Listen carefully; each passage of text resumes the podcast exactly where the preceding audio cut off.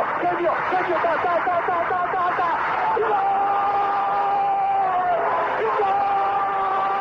Dennis Bergkamp, Dennis Bergkamp, Dennis Bergkamp neemt de bal aan. Dennis Bergkamp, Dennis Bergkamp, Dennis Bergkamp, Dennis Bergkamp, Dennis Bergkamp. Posse de bola para Portugal, vai Éder, vai Éder, vai Éder, vai Éder, chuta, chuta, chuta!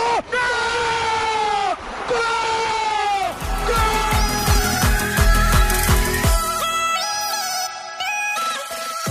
Olá pessoal, bem-vindos a Bola ao Meio, podcast que aborda os temas do momento, sem fintas, mas com muitos golos. Sejam bem-vindos a mais uma edição do Bola ao Meio, mais uma semana, mais um episódio, novamente aqui com o, com o Daniel. Semana de grande destaque no, no Campeonato Português, temos um Sporting campeão 19 anos depois e vai ser obviamente nosso, um dos nossos destaques deste, desta edição do podcast.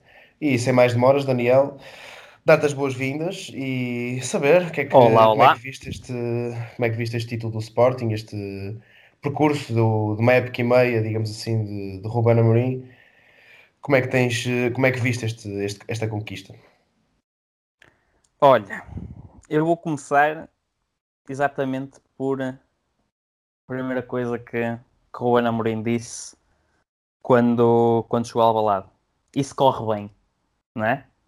Porque é um treinador que tem subido muitos degraus em pouco tempo e, eh, e nós no último episódio falamos aqui eh, sobre os Pirlos, sobre os Lampards e sobre os treinadores que, que assumem grandes projetos sem ter muita experiência e que correm o risco de, lá está, isso corre bem ou hum, a coisa correr completamente ao contrário e, e, de certa forma matar-se ali uma carreira. Mas a verdade é que o Juan Amorim, para mim, é o grande eh, obreiro deste título de Sporting, correu o risco, ah, mostrou ter capacidade para lidar com, a- com a grandeza, com, a- com um desafio grande, e eh, foi um treinador que hum, teve sempre os pés muito, muito bem assentes, muito, muito assentes na terra, e é uma das coisas que eu mais destaco ao longo de toda esta época. É, o- isto chegou, chegou ao fim, no fim do campeonato, já chegou a um ponto em que, em que já era quase alvo de, de brincadeira. Ah, será que é desta que, que o Ruben vai assumir a candidatura ao título? Mas a verdade é que essa forma de comunicar, e isto é uma das coisas que eu mais destaco eh, no Ruben Amorim, para além de todas as valências táticas, eh, que, que, claro, ainda tem, há muita coisa ainda assim no seu sistema que, que certamente quererá melhorar e que, e que tem muito espaço para melhorar, é um treinador muito novo ainda, mas a verdade é que o Ruben consegue trazer ao Sporting uma estabilidade que não se via há muito tempo. E, hum, e, e isso eu vejo essa estabilidade muito pela forma do Ruben comunicar, sabes? Hum, jogo a jogo, tirar a pressão dos, dos, seus, dos seus jogadores hum, num plantel jovem, plantel com muita, uh, muitas caras inexperientes em termos de. Havia sempre aquela questão nas últimas jornadas de será que, será que os miúdos vão aguentar a pressão? Nunca, nunca estiveram em situa numa situação destas, será que vão aguentar? E aguentaram. E eu acho que aguentaram muito porque hum, olham para o seu treinador e veem alguém que hum, é ambicioso, não, não deixa de ser ambicioso, mas que, que tem os pés na terra e, e os faz ver que, pessoal, calma, isto está a correr bem, mas isto em dois, três jogos pode correr tudo mal. E é preciso ter calma, ter paciência, fazer o trabalhinho como se este fosse o primeiro jogo. E, e foi assim que o Sporting foi, foi caminhando, jogo a jogo. Um, e ao início, até pelo passado, pelos anos passados, havia sempre aquela desconfiança: será que é agora? Será que o Sporting vai aguentar? Porque isto, isto, calhar, mesmo os próprios adeptos sportinguistas, calhar sentiam isto a dada altura. Ali o campeonato a chegar a meio, ou, ou, ou uh, ali na, na, viragem do campeonato, eles já, já estiveram noutros anos a arrancar muito bem e de repente houve sempre qualquer coisa que, que as coisas começaram a correr mal. E, um, e desta vez havia sempre essa, essa questão: será que é agora? Será que o Sporting consegue finalmente? E a verdade é que conseguiu, conseguiu muito bem, tem todo o mérito, todo o mérito foi uh, competente um, ganhou a jogar feio quando teve que ganhar a jogar feio, com estrelinha ou sem estrelinha, uh, ganhou a jogar bonito quando teve que jogar bonito, e a, e a, verdade é que assenta muito bem, assenta muito bem porque foi aquilo que Porto e Benfica não conseguiram ser, que foi, foi ser competente.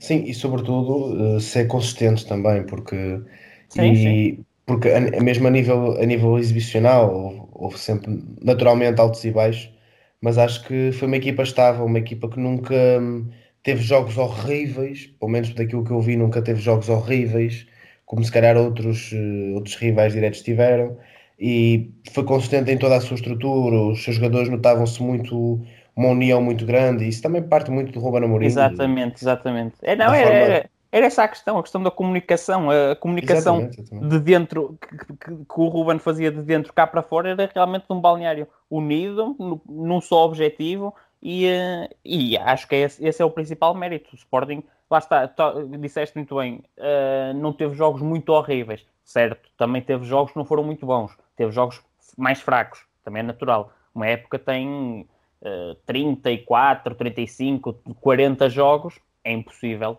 jogar os 40 jogos uh, na perfeição, mas não, não deixa de ser dos três grandes, e neste caso os três crónicos candidatos ao título, Sporting foi uh, sem dúvida, o mais competente e mais consistente.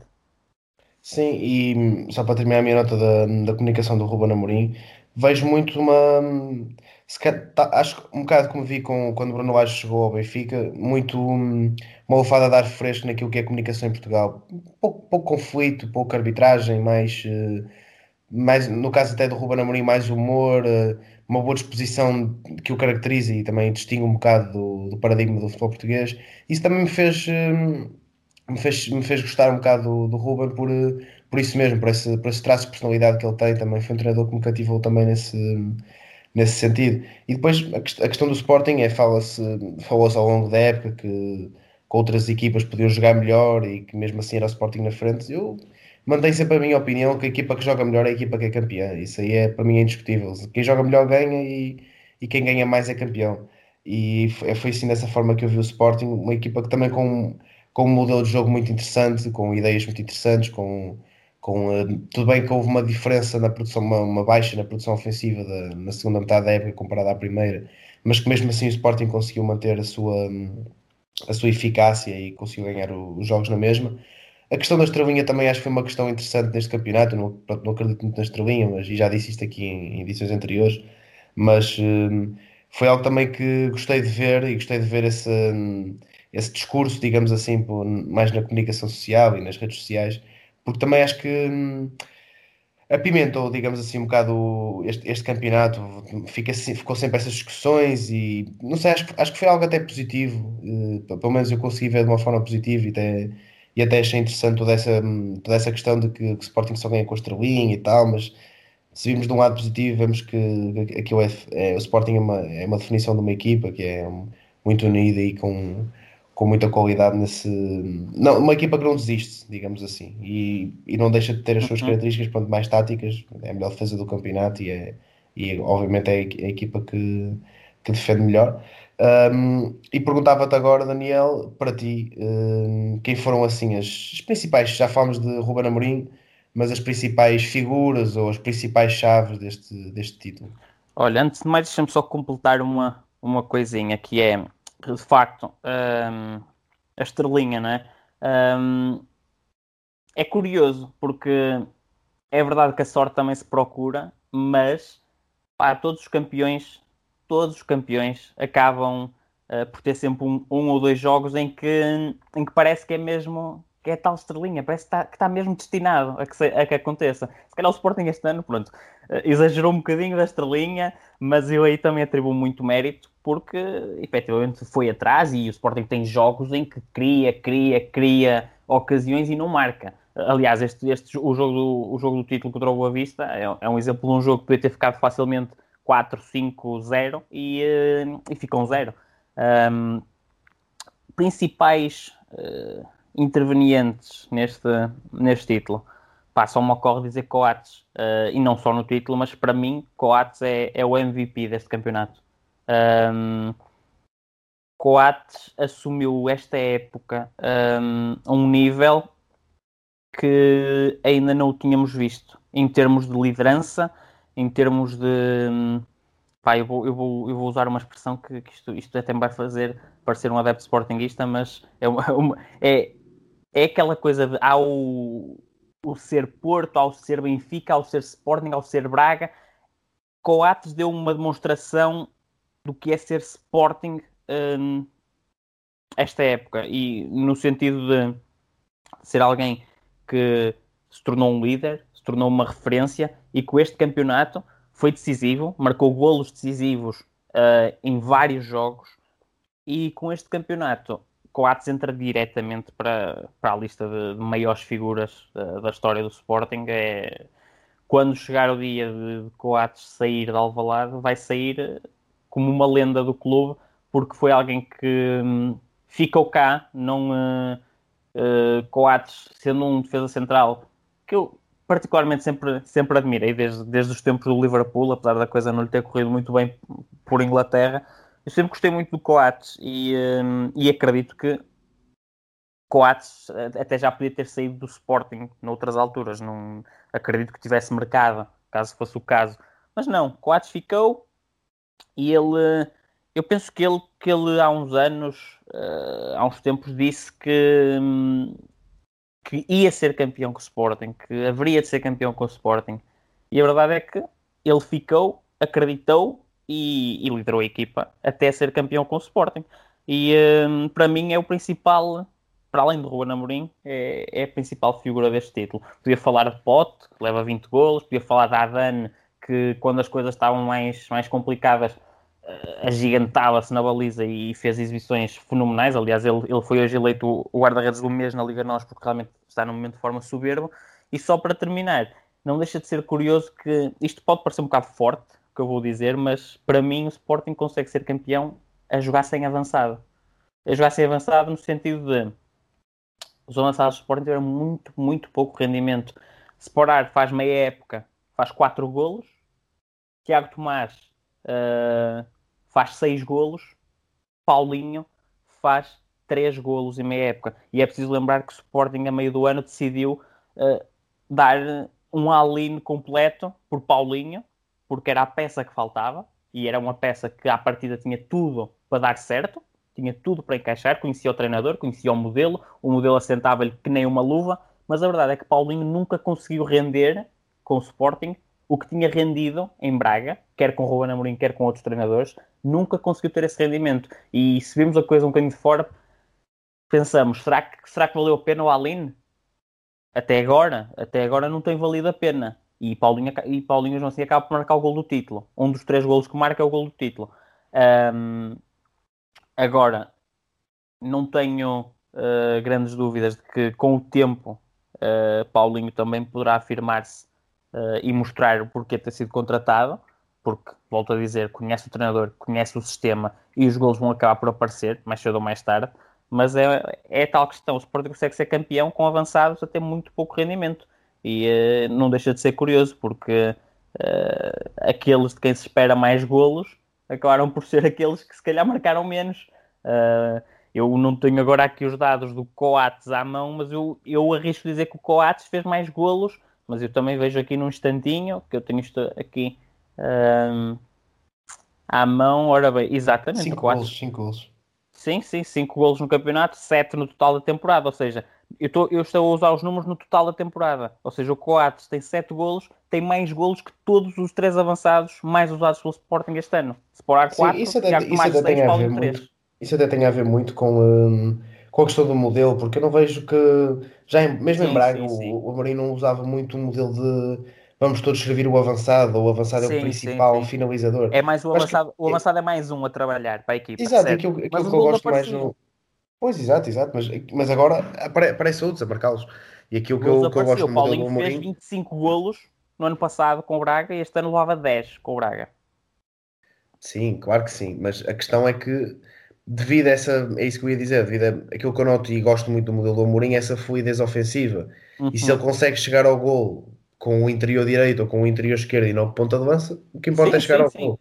Isso aí, Exatamente, não, eu não estou a dizer acho que foi um bocado isso que foi acontecendo. Eu não estou a dizer que isso é mau, eu estou, ah, eu estou simplesmente a dizer que é curioso, porque e isto também se calhar mostra um bocadinho como o futebol vai evoluindo uh, nos, últimos, nos últimos anos, que é os avançados que se iam a partir daqueles que se esperaria mais golos, acabam por uh, agora cada vez mais serem, não digo relegados para segundo plano, mas serem apenas não só aquele avançado que está ali uh, dentro da área à espera que a bola caia para fazer golo, mas ser mais um a trabalhar. E hoje em dia é, é cada vez mais frequente ver médios uh, a fazerem mais golos.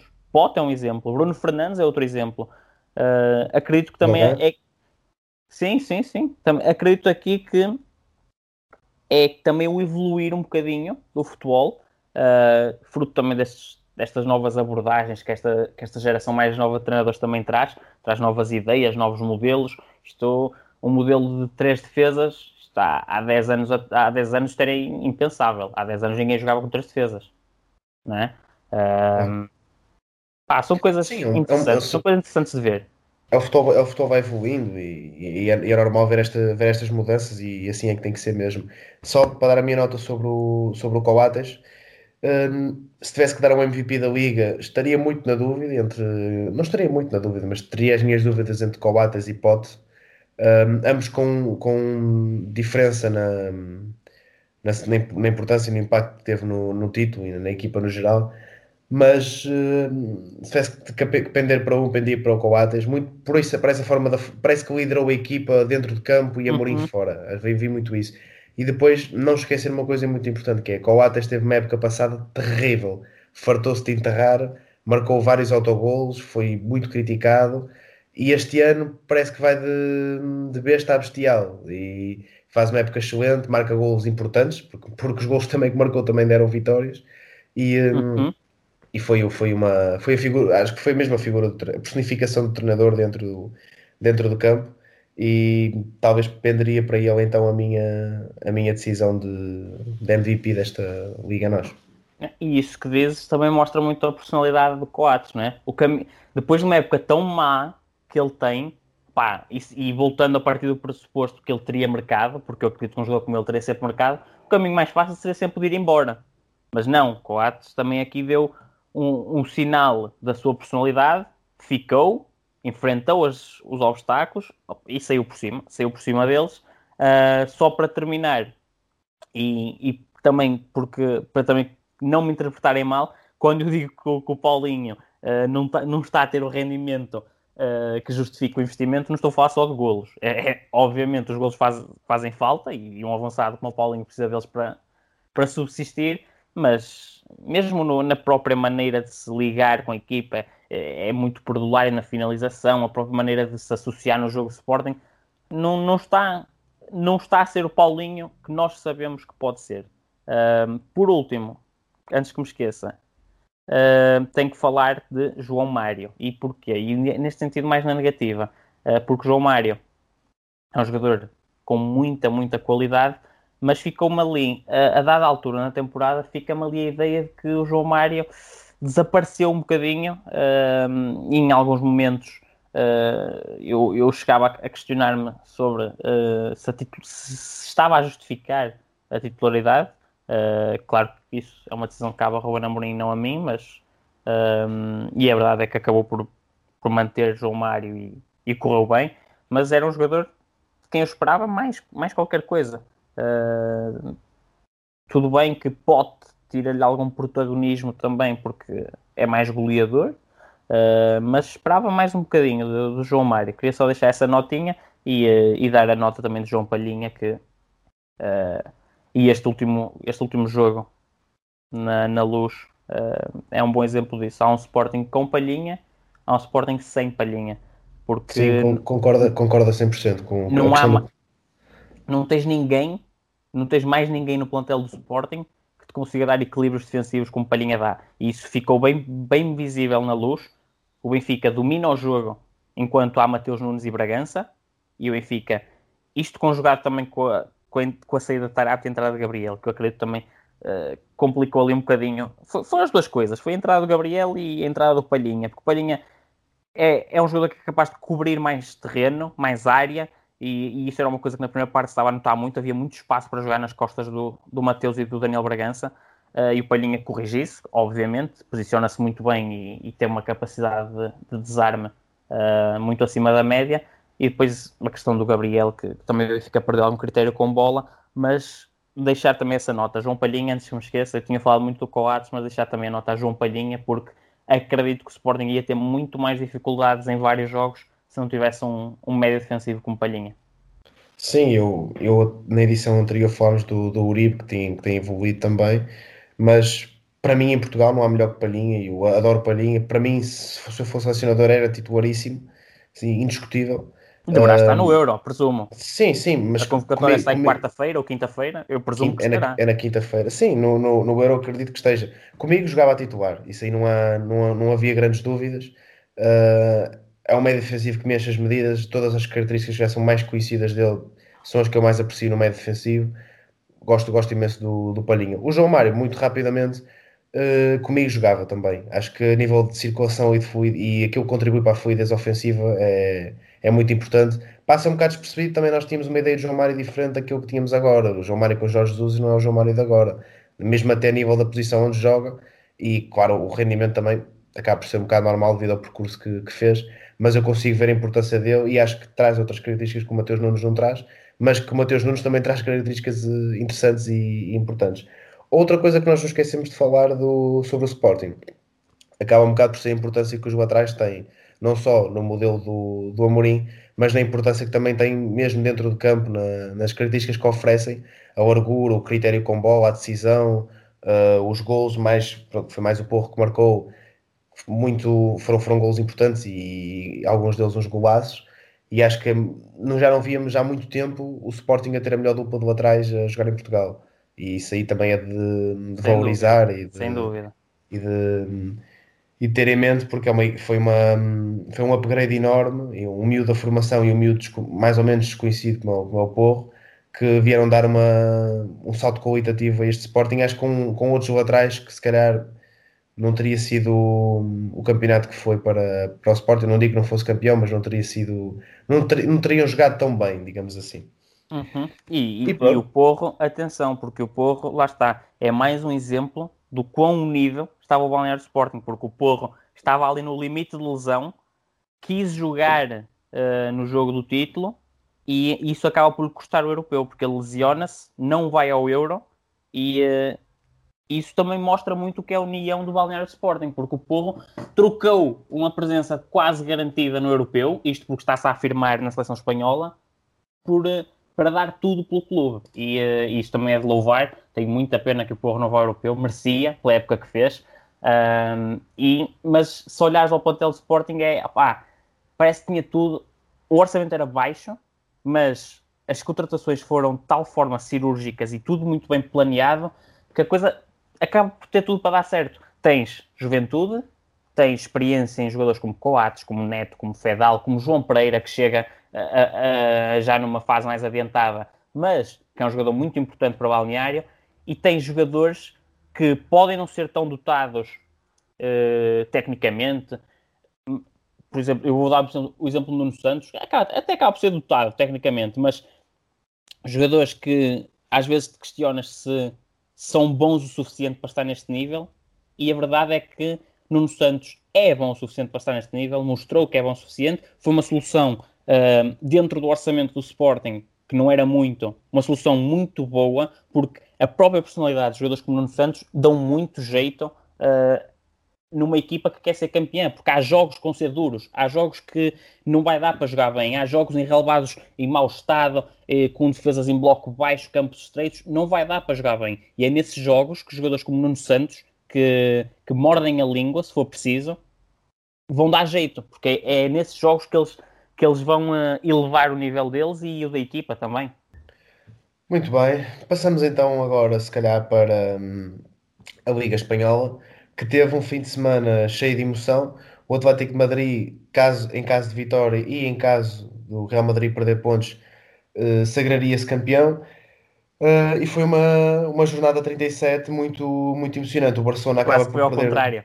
Pois, exatamente, exatamente, exatamente. O Barcelona acaba por perder por 2-1 com, com o Celta. O Villarreal vai ganhar 4-0 ao, ao Sevilha, que está, que está em lugar de Champions. O Real Madrid uh, lá conseguiu ganhar ao Bilbao, o Atlético esteve a perder com a Sassuna e conseguiu já nos minutos finais uma reviravolta épica importantíssima rumo, rumo ao título, com uma nota para a excelente assistência de, de João Félix e da importância do, do velhinho Luís Soares, como, como lhe diziam em Barcelona. E tendo em conta a classificação. Só em Barcelona. Só em Barcelona é, é que eu acho um velhinho. E tendo em conta a classificação, o, o Atlético depende deles, como, como sempre dependia para, para ser campeão. O Real Madrid tem um jogo difícil agora com, com o Vila Real. O Barcelona, se não me engano, já não pode ser campeão, exatamente. Não, está fora. Portanto, está fora. Temos ter, acho que se o Real Madrid, se o Real Madrid empatar, o, bastando o Real Madrid perder pontos, o Atlético já, já se sagra campeão. Portanto, hum, como é que viste este, este fim de semana de, de, resultados da Liga Espanhola e o que é que perspectivas agora para esta, para esta última jornada? Olha, antes de mais, uh, o principal destaque que eu vou fazer aqui nem sequer tem nada a ver com, com a luta pelo título. Uh, acho que é justo mencionar o Celta, que venceu em Camp Nou uh, este fim de semana, e acima de tudo uh, o técnico, Eduardo Cudê, porque vamos rebobinar a fita. Eduardo Cudê chega ao Celta à décima jornada, faz o primeiro jogo na décima jornada, perde 4-2 em Sevilha e o Celta cai para o último lugar ao fim de 10 jogos com 7 pontos tinha uma vitória em 10 jogos. Olhas para a 37 jornada, estamos a uma do fim, e o Celta não só não está sequer em zona de descida, como está no oitavo lugar, com 53 pontos, e uh, andou até ao fim com uh, as hipóteses matemáticas de chegar a lugares europeus. Portanto, é de tirar o chapéu a Eduardo Codê, foi um técnico que fez um trabalho inacreditável com o Internacional no Brasil, incrível. Uh, havia a dúvida se no futebol europeu ia ser capaz de replicar o sucesso. A verdade é que pegou num plantel do Celta que está recheado de talento, mas que por, uh, pelos mais variedíssimos fatores um, estava a desiludir, uh, e já não era deste ano, já não era só deste ano, o Celta tem vindo a ter plantéis cheios de talento e que ficam sempre um bocadinho aquém daquilo que se espera. A verdade é que com o Kudê, o Celta parece ter encontrado os dias mais felizes uh, novamente. Vai neste momento com cinco vitórias seguidas na, na La Liga, o que é também de, de assinalar. E agora, falando da luta pelo título, pá, uh, absolutamente épico o jogo do Atlético Madrid. Uh, uma pessoa fica sempre na dúvida sobre uh, o Atlético e se, se, vai conseguir até ao fim segurar a vantagem ou não, porque se há coisa que, que este Atlético de Simeone já nos habituou é um, a poder perder pontos em qualquer lado e sobretudo fora de casa, a poder perder pontos em qualquer campo. Um, não foi o caso, esteve perto de perder em casa com a Sassuna, seria absolutamente escandaloso uh, mas conseguiu dar a volta e, a meu ver, está, eu diria, eu, eu se tivesse que, que fazer quantas matemáticas, eu diria que o Atlético tem 95% de probabilidades de ganhar o, título, de ganhar o campeonato.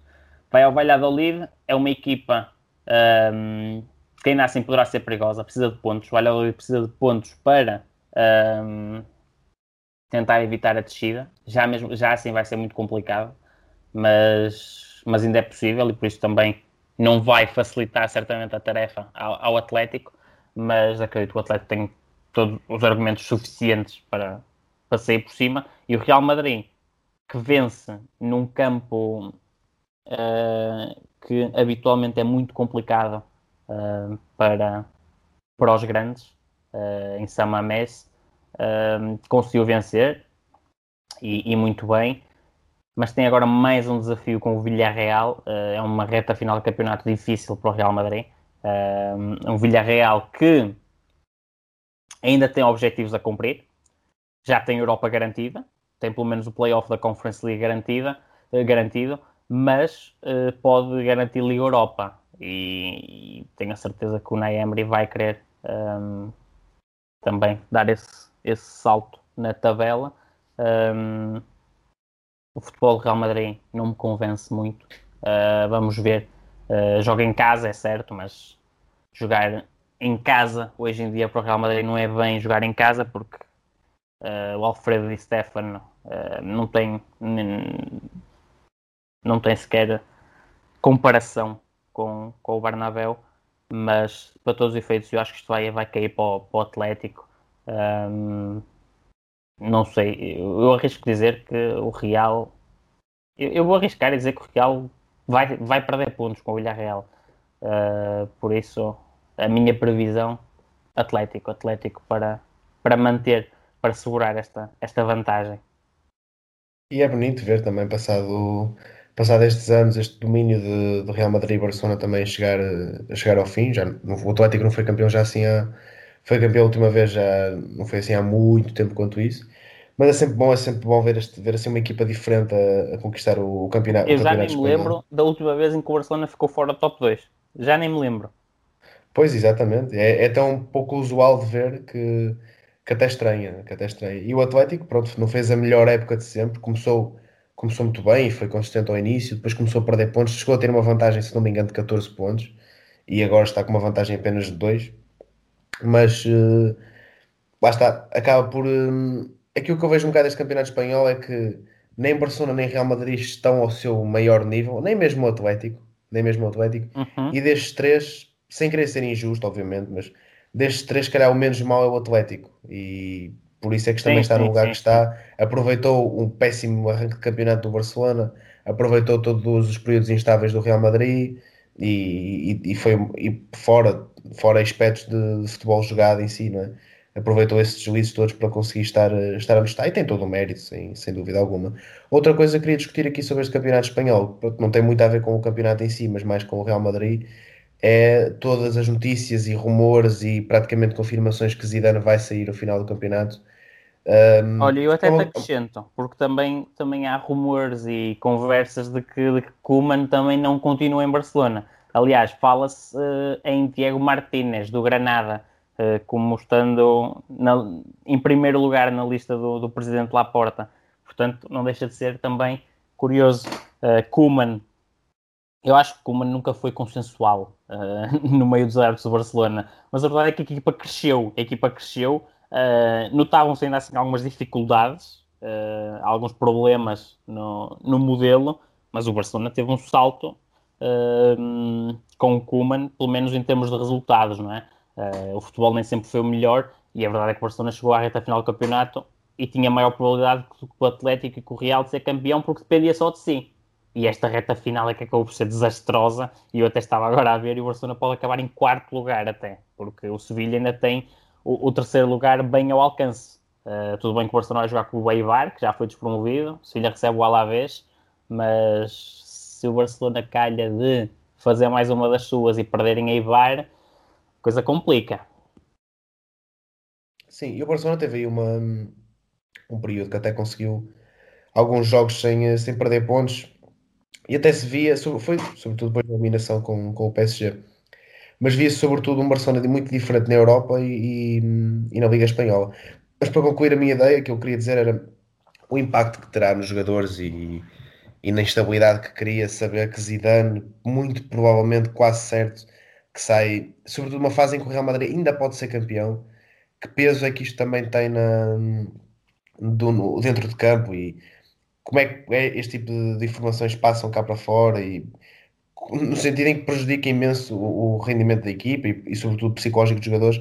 Acredito que Zidane é a figura que é e tem um impacto e a história que tem no Real Madrid, mas mesmo assim, de certezinha absoluta que alguns jogadores vão sentir esse impacto e essa e essa influência que, que estas notícias têm no, no treinador e na, e na equipe.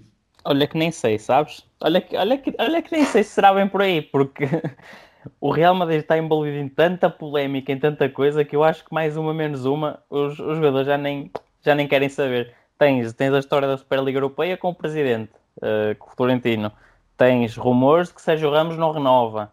Tens uh, azar depois de ser eliminado da Liga dos Campeões, uh, em sorrisos e abraços com ex-companheiros de equipa. Isto nem meia hora depois do jogo acabar. Eu acho que, eu acho que mais uma polémica, menos uma polémica, eu acho que aquilo, e, e a, expressão, é, a expressão é mesmo esta, eu acho que aquilo não pode arder mais que o que já está a arder. Uh, eu acho que É, eu, Mais eu, eu percebo, eu percebo, há sempre a diferença de, de ser o treinador e se dó, aquele renova ou não renova, o azar de renda ou não rende. Eu percebo, isso tem influência Mas olha que eu acho, eu acho que tem mais Mas a questão peso. é que estamos a falar que é o treinador que vai sair, isso aí também tem sempre Sim, aquela sim, influência. sim, sim, mas olha que eu acho que tem mais peso, eh, confirmando-se isto, claro.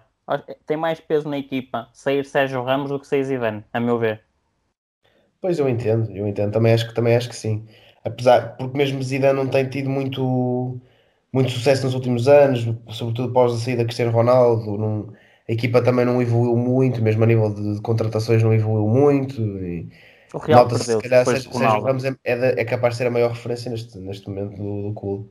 O Real perdeu-se depois de Ronaldo. O Real pensava que, que a saída de Ronaldo hum, não ia ter, não ia fazer a diferença que fez. E a verdade é que depois de Ronaldo Real perdeu-se completamente. Andou ali hum, a trocar treinadores, à procura do novo Ronaldo, uh, a esbanjar dinheiro e, e atrás de dinheiro. E a verdade é que teve que recorrer novamente a Zidane para encontrar sucesso e, e nunca conseguiu substituir o Ronaldo. E o Real perdeu-se um bocadinho depois, de, depois disso. Uh, mas, mas agora, eu, eu nunca fui grande fã de, de Zidane, Reconhe, reconheço o mérito de ter ganho tudo o que ganhou com o Real Madrid, mas nunca fui muito fã do, do futebol, de, de Zidane enquanto treinador. Não sei quem será que vai ficar com o lugar. Um, Fala-se no Alegre. Sim, sim, mas é um bocadinho contra a natura. O Eu estilo, percebo. o estilo pois. da Alegre é um bocadinho contra aquilo que vem sendo o ADN do Real Madrid ao longo dos últimos anos, não é? Mas se calhar é Ah. preciso isso mesmo. Se calhar é preciso esse choque e esse contraste Pois, se para calhar, também calhar é revitalizar isso. um bocado a equipa. Se calhar é isso, mas também, também te digo uma coisa: não me surpreenderia nada, nada, nada se andássemos outra vez aqui numa dança de cadeiras como andamos com Lopetegui e, e etc. e acabássemos daqui a, a um ano e meio a ter Zidane outra vez, até que vir salvar outra vez a casa. Pois não há duas sem três, isso também. Mas também seria mesmo o assumir de falhança de projeto esportivo em não sei quantos anos. Isso seria mesmo um descalabro para, para o Real Madrid. O Real Madrid pronto, teve, teve imensos problemas. eh, A saída de Ronaldo e não só, e muitos problemas eh, de estrutura, de organização, mesmo de projeto, nessa questão dos treinadores que falavas. Muitas, muitos problemas em, em questões táticas, dificuldade em, em renovar a equipa, porque eu acho que há jogadores que poderiam perfeitamente se- ser renovados, como, como é o caso de Modric, que pronto, é o craque que é, mas alguém ali para potenciar, se calhar, outra, outro tipo de, de energia eh, que se- seria interessante, tendo em conta as características que o Modric oferecia anteri- anteriormente. A defesa também não é nada de especial. Mendy, gosto, gosto imenso. Courtois subiu de nível, mas de resto, tirando Sérgio Ramos, pode vir ou não sair, não acho que esteja assim no nível que já esteve.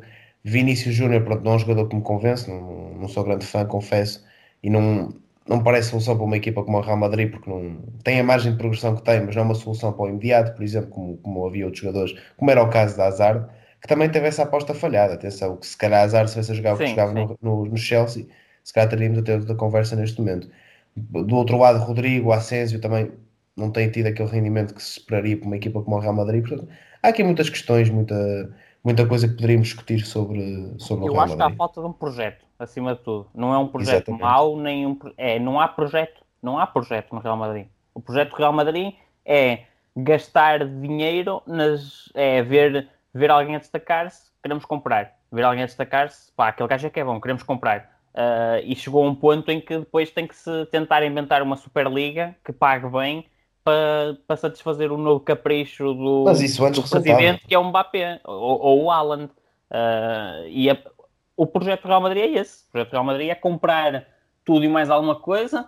Ah, tanto é que aquilo, há uns tempos fazia-se muita brincadeira de, ora bem, se, se é brasileiro e tem menos de 18 anos, o Real Madrid está interessado, porque, porque era, era a política do Real Madrid, era toda a gente, todo- todos os jovens jogadores que despontavam no Brasil, o Real Madrid já estava em cima, à espera do momento para, para poder contratar.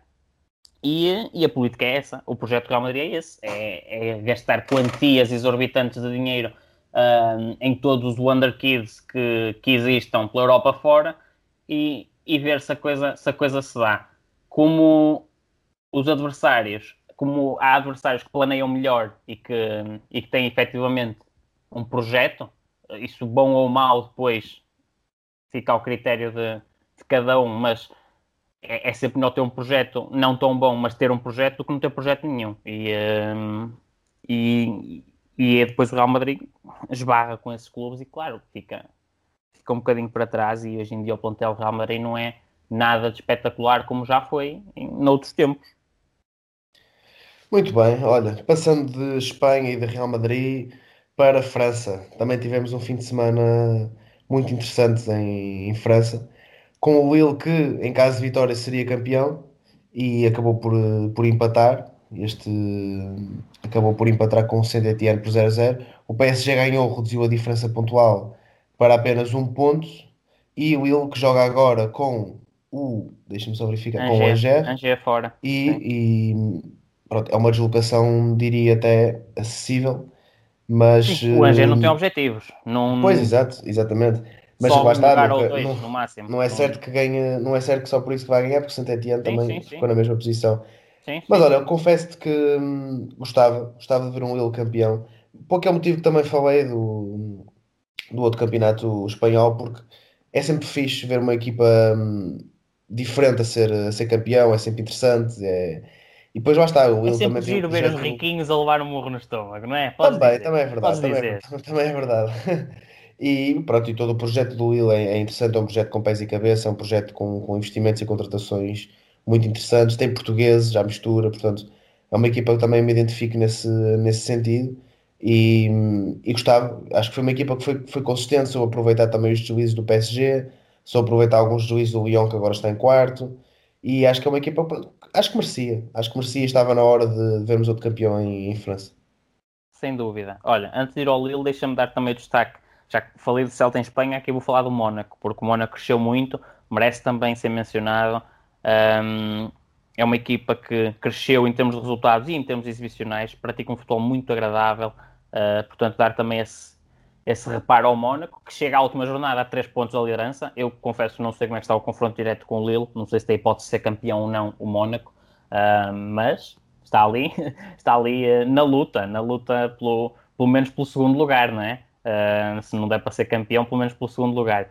Em relação ao Lille, uma equipa que nem sempre convenceu em termos exibicionais, mas que mesmo quando não convencia, tinha a capacidade de fazer o golinho que dessa vitória uma equipa muito coesa defensivamente, tem 22 golos sofridos apenas, é a melhor defesa do, do campeonato, muito coesa defensivamente, era uma equipa que, apanhando-se a ganhar, eh, era muito complicado uh, conseguir dar a volta à situação, porque era uma equipa que defendia muito bem as vantagens que tinha, e, uh, e foi, acho que foi esse o principal segredo para, para o Lille estar hoje uh, na frente do campeonato e, e, é um jogo de ser campeão.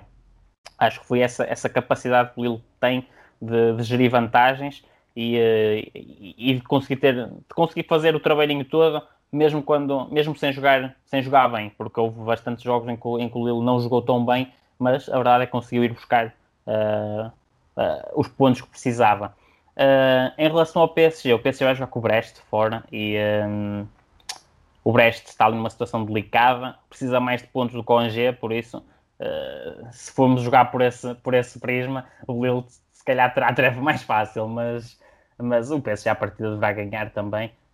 Um, portanto, vamos ter uma última jornada ali bem, um, bem louca, digamos assim, uh, entre, entre, entre estas equipas, uh, lutar até ao fim. Gostava, gostava de ver o Lille também uh, ser campeão. Vamos ver se acontece. E se acontecer, eu estou muito curioso para ver o que é que vai ser o treinador de Christophe Galtier, porque a dada altura, há um, dois meses, penso eu, um, dois meses, falava-se muito de que, de que o, o Christophe Galtier ia para, uh, para o Nice. E já tinha, falava-se que já tinha aceito uh, liderar um novo projeto do Nice, Nice que é nono classificado na, na Liga neste momento. Eu, na altura, achei aquilo muito estranho, porque, ora bem, estamos num Lille, que monta um projeto muito bom, está a ter resultados, está a caminho do título, digamos assim, e sai ali aquele rumorzinho a dizer que ele já teria tudo acertado para ir para o Nice no próximo ano. Portanto, também fico curioso para ver, como é, para ver o que vai ser de, de Christophe Galtier. Muito bem. E para terminar, um, damos aqui umas notinhas sobre a Bundesliga, que também só falta uma jornada para, para terminar, já temos campeão definido. Mas aconteceu algo interessante este fim de semana. O Dortmund garantiu a Liga dos Campeões no, no próximo ano e, garantindo a Liga dos Campeões no próximo ano, tem na sua mão garantir também mais um ano de Alan no clube. E hum, aquilo que eu também queria discutir aqui contigo era se achas que, tendo em conta a pandemia, estas últimas, esta é a última época e a, a última época passada também que foi afetada pela pandemia, tendo em conta como está o mercado, a dificuldade dos clubes em investir ou a incapacidade de investir, se calhar, neste momento, um, a ter que esbanjar a quantia que se calhar Dortmund pode pedir à vontade por, por Alan, uns 150, 160 milhões. Achas que alguém vai pagar esse preço por Alan? Se sim, quem? Ou então achas que uh, aguentam mais um ano e no próximo ano ativam a cláusula de 75 milhões? Pá, pá, se o Real Madrid arranjar o dinheiro, o Real Madrid paga já. é, que, é que paga já. Se arranjar o dinheiro, paga já. Não, mas uh, eu acredito que o próprio Alan uh, quererá eventualmente dar o salto uh, para fora de Dortmund e, e, ele também se calhar fazendo a pressão, fazendo pressão para sair, se houver alguém interessado, que certamente haverá, fazendo a pressão para sair, uh, deixa ali o clube numa situação delicada, não é? Se, tens que pensar muito bem se queres entrar num braço de ferro e ter um jogador descontente e eventualmente depois em subrendimento, ou se queres fazer algo em encaixe e toda a gente sair contente da história, não é? Uh, não é vejo... há, há, vários dirigentes do, do, Dortmund a dizer que ele vai ficar e nós também vemos que ele nota mas também já, tive, já, tiveste, já tiveste rumores de, de, que ele de que o próprio Alan queria uh, ir para um, para um clube maior, não é? Sim, mas não sei, eu vejo o Alan contente do clube, vejo a jogar na Champions está bem, na Alemanha também está bem, vejo também a querer manter esta evolução e. O a ver... não assenta-lhe bem. Exato, e a ver que também tem aspectos do seu jogo que podem evoluir, e se calhar se desse já o salto, poderia, havia essa possibilidade de não render tanto como se calhar pode vir a render no próximo ano. Isto também são, são, são aspectos que também podem influenciar na, na perspectiva do jogador. Não ter essa confusão do estão-nos a dar 140 e nós queremos 150 milhões, estão-te a pagar isto e tu queres receber aquilo. Não ter também uhum. essas confusões todas porque no próximo ano pagam a cláusula de 65 e ele vai embora. Portanto, acho que também eu vejo, acho que sinceramente vejo a ficar mais um ano. Vai jogar na Champions, tem uma margem de progressão boa na, naquela equipa, naquela liga, está contente com o clube, portanto não, não vejo Mais assim um muito... ano eu acho que fica. Mais um ano eu acho que fica. Até, porque, até porque não tens muitos sítios onde ele possa ir. Porque, Exatamente, é isso mesmo. Eventualmente, quem é, Bayern, quem é que também pode Bayern tem Lewandowski, Real Madrid, num estilo de Zidane, até encaixaria, encaixaria o Alan, mas Real Madrid não tem fundos neste momento para, para comprar Alan, uh, por isso não vejo, não vejo quem é que possa chegar à frente. E o Real Madrid tem Benzema também. Enquanto houver Benzema, não sei. Não sei, claro, o do Real Madrid é como é que ele pode ir. Até porque por esses valores não vejo, não vejo neste, neste contexto atual que, que vivemos, uh, não vejo quem possa dar tanto dinheiro por, por Alan. E outra, outro aspecto interessante também aqui da Bundesliga foi que esta decadência de, de forma do, do, Frankfurt nos últimos jogos, que vinha numa cena vitoriosa e nos últimos 5 jogos ganham apenas um, empataram outro e perderam e ficou três. Fora, ficou fora da Liga dos Campeões. E está fora da Liga dos Campeões e isto coincidiu com o anúncio da, da mudança de treinador. Temos o regresso Volta... do Wolfsburgo. Exatamente, o que, é, o que é sempre interessante, mas isto coincide com, essa, com esse anúncio da mudança de treinador, o que volta àquela questão que falámos há pouco de como é que fica uma equipa depois de saber que, o seu líder, digamos assim, vai, vai embora. Frankfurt tinha tudo para ter uma época excelente, para ter uma época de Champions que era fantástico para o clube e para o projeto em si, que também é um projeto muito interessante que tem vindo a evoluir nos últimos anos e acaba por ficar uh, fora da Champions, que é de certeza um balde de água fria para todos os adeptos e outro destaque positivo é a União de Berlim, que o ano passado subiu, eh, foi promovida à Bundesliga e que terminou a época no 11 lugar. Este ano acaba em sétimo e vai à Conference League, ou seja, num ano sobe, no outro já vai participar. Ainda não é garantido. Ainda não é garantido. Sim, não é, não é garantido, mas uh, se tudo correr bem, é, seria giro ver também este, esta historinha do, do União de Berlim. Até porque o União de Berlim recebe o Leipzig na última jornada, por isso Sim, mas o Leipzig também já não tem nada para. É um bocado um jogo indiferente. Não vai para terceiro nem vai para primeiro. Certo, certo, mas é, vai ser uma jornada ali dura, até porque Borussia Mönchengladbach joga fora com o Werder Bremen, Bremen que, ok, precisa de pontos, está em zona de playoff e pode muito bem cair para a zona de descida, porque o Colónia, que está atrás, recebe o Schalke, que já desceu, Stuttgart recebe o Arminia, que também precisa de pontos, mas que deverá dar, isto, à partida deverá dar para o Stuttgart, por isso a União de Berlim não pontuando com o Leipzig, fica ali numa situação um bocado complicada. É verdade, é verdade, mas era, era interessante, era interessante ver, eh, ver o Sim, sem dúvida. Mas foi uma dúvida. equipa que sobe, faz uma boa época, vai a competições europeias, é, também, e é uma E equipa, uma que- equipa que investe pouco, que investiu muito pouco. O plantel não é, Exatamente. não é nada por aí além. Aliás, eu nem sei se o plantel tem grandes diferenças em relação aos últimos dois anos. Por acaso agora não, não, não estou a ver se tem assim grandes diferenças, mas eu acredito que o, o núcleo duro do plantel que subiu se mantenha. Sim, e era uma equipa, mesmo, mesmo esta época, que não jogava, hum, que jogava bem, jogava, tem um Sim, futebol sim, sim. muito, muito Sim. pragmático, um futebol muito mais, mais consistente até, até lá está, não era uma equipa muito na Almeida que seja muito consistente defensivamente, mas mesmo a nível de transições era forte na- nos- nesses- nas duas transições do jogo, e é uma equipa que dava gosto de ver jogar, e era uma equipa que lá está, subiu o ano passado, portanto, as expectativas eram certamente baixas, e, e a época em si foi, foi fantástica. Uhum, sem dúvida, sem dúvida. Uh, falando, pegando só na questão dos treinadores, como, como referiste, uh, é claro que deve, é, é, sim, é claro que à partida mexe uh, um bocadinho com o que é com o que é a equipa e com o que é o ambiente uh, no balneário, etc. Mas isso depois também cabe, isso depois também depende muito do treinador, não é? Depende da maneira como o treinador consegue gerir essa situação e consegue manter os jogadores focados no, no objetivo. E, e não deixa de ser curioso que hum, a Bundesliga tem muito este hábito de hum, consumo interno, percebes? De vamos. Nosso treinador vai sair, sai para um, para um rival direto nosso, mas nós também vamos buscar um dentro do nosso campeonato.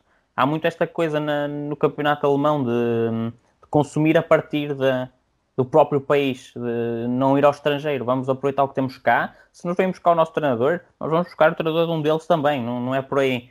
E, eh, e é interessante, não deixa de ser interessante essa, essa situação também, porque os clubes alemães vão encontrando as soluções para os problemas deles dentro do próprio país.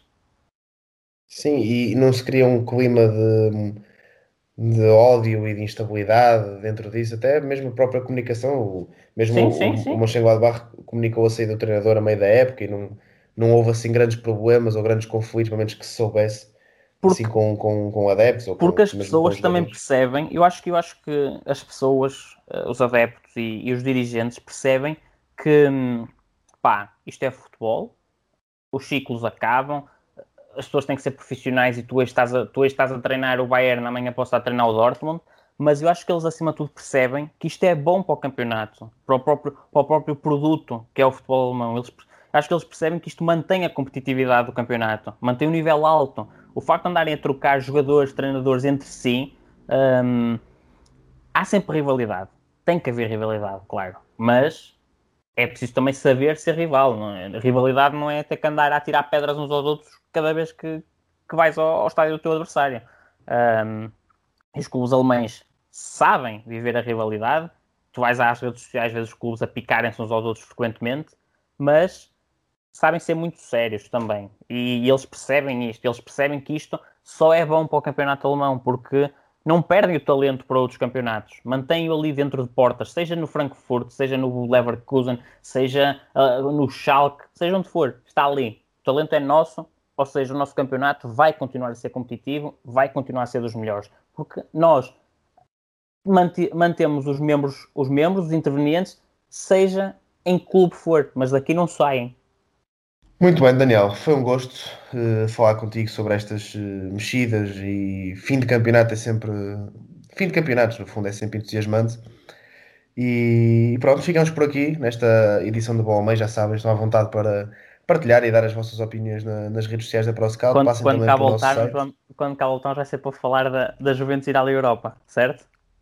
Ah, vamos lá ver, vamos lá ver. Esperemos. Pá, o nosso Cristiano era, era um bocadinho chato, mas pronto, veremos. é bem possível. E pronto, passem então pelas redes sociais da ProScout, estão à vontade e, e, ver também o nosso, o nosso site, ver os nossos artigos e todos os nossos serviços. E espero que estejam aqui na, na próxima semana. Portanto, até lá, um abraço.